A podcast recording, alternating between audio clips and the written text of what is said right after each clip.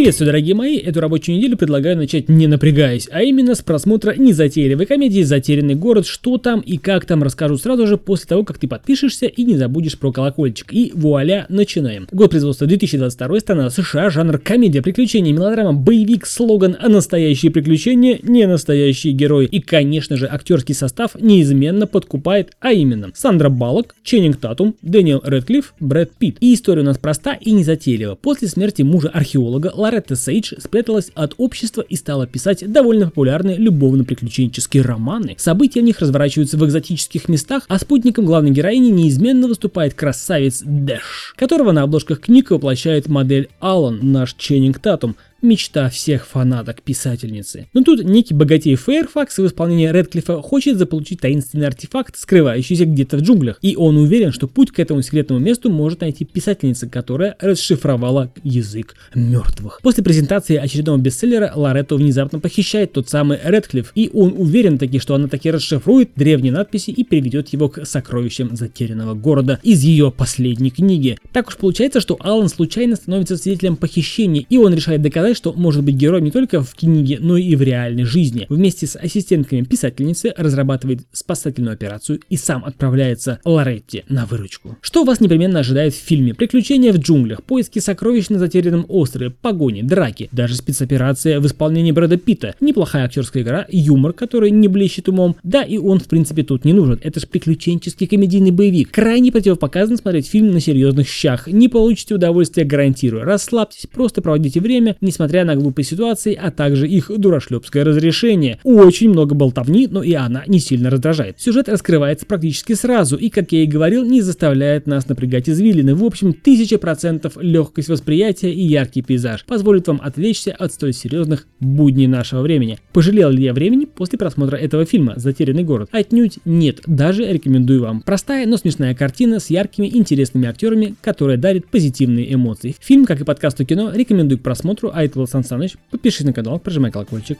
До скорой встречи. Пока.